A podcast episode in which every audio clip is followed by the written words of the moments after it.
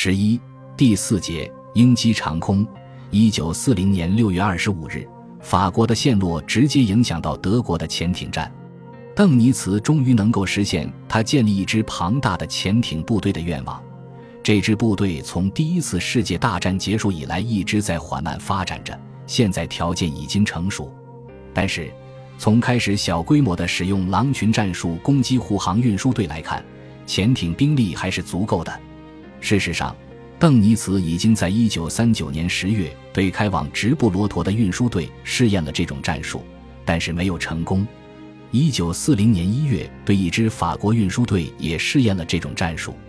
占领法国的海军基地和比斯开湾各港口之后，为德国提供了使用潜艇的巨大的可能性。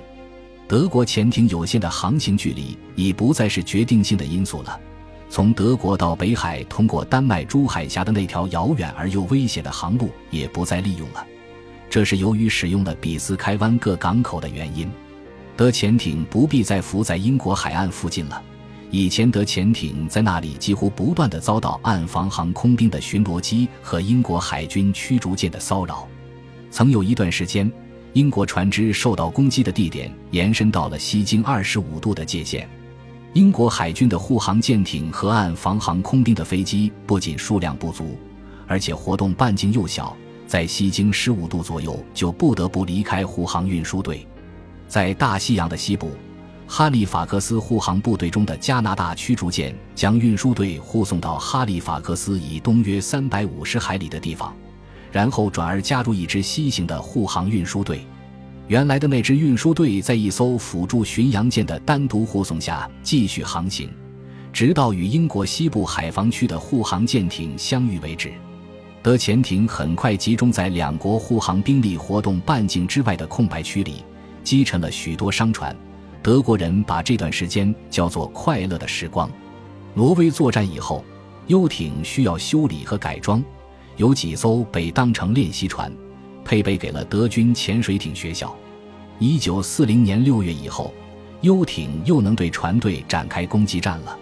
一开始，游艇部队的活动只限于在英国周围的海域，特别是在英国海峡两端附近。六月，德国攻占法国，比斯开湾的维利翁、圣拉塞、布勒斯特、波西多、拉巴利斯等就成了游艇的基地。自此，游艇为了攻击盟军船队。就可以通过没有盟军舰只的海面，当然也就不必浪费时间与燃料了。比起位于德国本土的基地，从法国的基地出发，整整缩短了八百公里。当然，游艇也就可以进击到大西洋的深处了。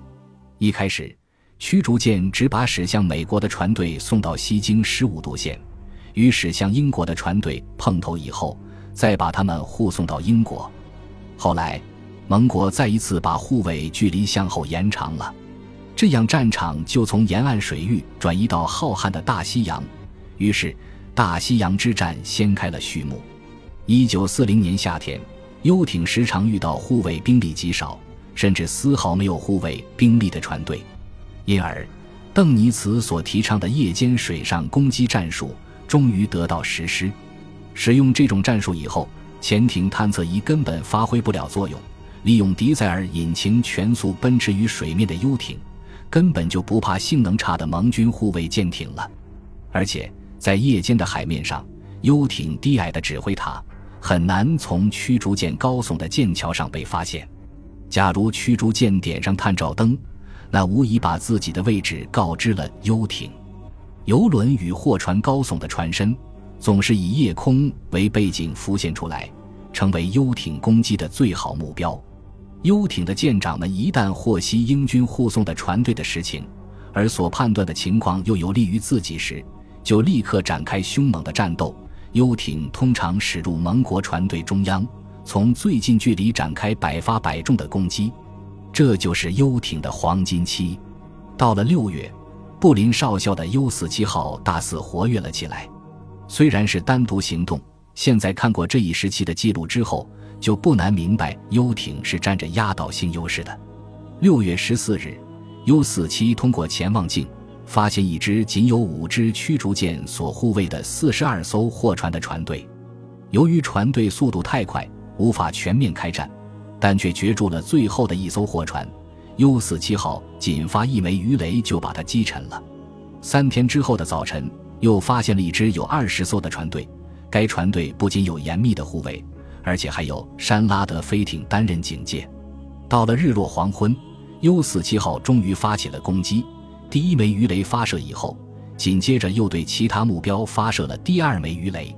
这时，鱼雷发射员摇晃了一下，无意中碰到发射扳机，竟然发出了第三枚鱼雷。想不到每枚命中，一共击沉了三艘商船。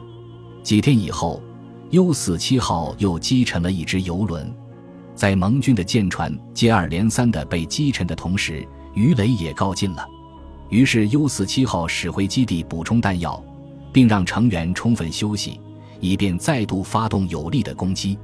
在布林少校的 U 四七号出发之前，八月十七日，希特勒下达了有利于游艇攻击的命令，那就是为了对英国周围的各岛展开全面封锁。游艇舰长有权击沉中立国的船舶。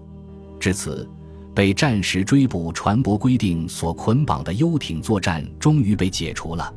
八月十七日。德国宣布在不列颠群岛周围进行无限制潜艇战。由于德国潜艇继续向大西洋中部深入，寻找没有护航舰艇的区域，英国海军部不得不在七月份把扩航的距离由西经十五度延伸到西经十七度，L 零月份又延伸到西经十九度。由于护航舰艇的活动半径有限，延长护航距离意味着运输队不得不采取较为固定的航向。而不能采用蛇形运动和规避航向，护航舰艇再也不能经常的突然增大航速了。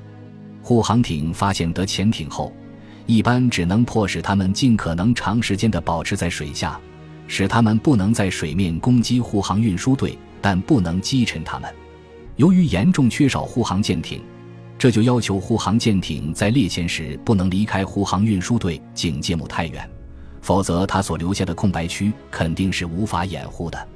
由于这种情况，以及实际上关到了英吉利海峡和爱尔兰不再允许英军在该国设立基地等，英国海军部不得不于1940年7月重新规定航线，决定不再使用有德国潜艇集中的西南海区的航线，而让护航运输队在离英格兰北部港口较近的西北海区绕行，驶往美国东海岸，要绕苏格兰北部航行。估计到德潜艇作战的趋势后，英海军部于六月请求在冰岛开设飞机基地。英国空军部建议可在冰岛设立一个桑德兰市、哈德逊式和博法特式飞机护队，由即将设在雷克雅未克的一个区域联合指挥部指挥。前进空军基地的工作于八月份开始。一九三九年，按防航空兵进行反潜作战所使用的主要飞机类型是安桑式飞机，它是由一九三四年设计的商用飞机发展起来的。战争初期，德潜艇在北海和英国沿岸活动的时候，航程不大的安桑式飞机进行了很有价值的反潜掩护，限制了德潜艇在水面的机动。但是，这种飞机有许多缺点，确实已经过时了。除了航程短以外，有效载重也极小，而且还非常慢，不太灵活，没有任何防御武器。打起仗来，它根本不是德国飞机的对手。尽管有这些缺点，按防航空兵仍不得不让这些飞机一直服役到1942年，因为轰炸航空兵和战斗机航空兵在飞机制造方面享有优先权，使按防航空兵得不到足够数量的其他类型的飞机。1938年4月。英国派出一个小组去美国研究适于做领航教练机的飞机设计。他们视察了洛克希德赫德逊式飞机的样机，发现赫德逊式比安桑式的质量有很大改进，认为安桑式需要立即更换。于是，在一九三八年六月订购了二百架赫德逊式飞机。按计划，到一九三九年底应有五个赫德逊式中队参加作战。但到战争爆发时，只有第二百二十四中队开始得到这种飞机。赫德逊式飞机虽很好，但操纵起来相当笨重。主要缺点是在起飞和着陆时有打转或偏转的危险，需验高度集中精力。到一九四二年秋，赫德逊式有了很大改进，但各中队已开始重新装备最后参加服役的解放者式飞机。三个中队仍保留赫德逊式飞机，他们被调到地中海参加那里的其他赫德逊式中队。有一些赫德逊式中队在加拿大空军服役，但后来也被加拿大的卡塔琳娜式代替了。一九四零年底至一九四一年初。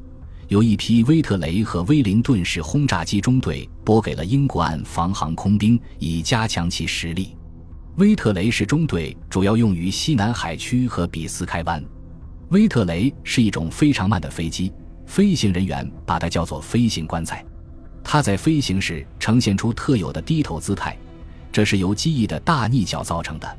除了这个特点外，飞行人员一般认为威特雷还是相当好飞的飞机。机上的条件非常拥挤，装上雷达后更加严重。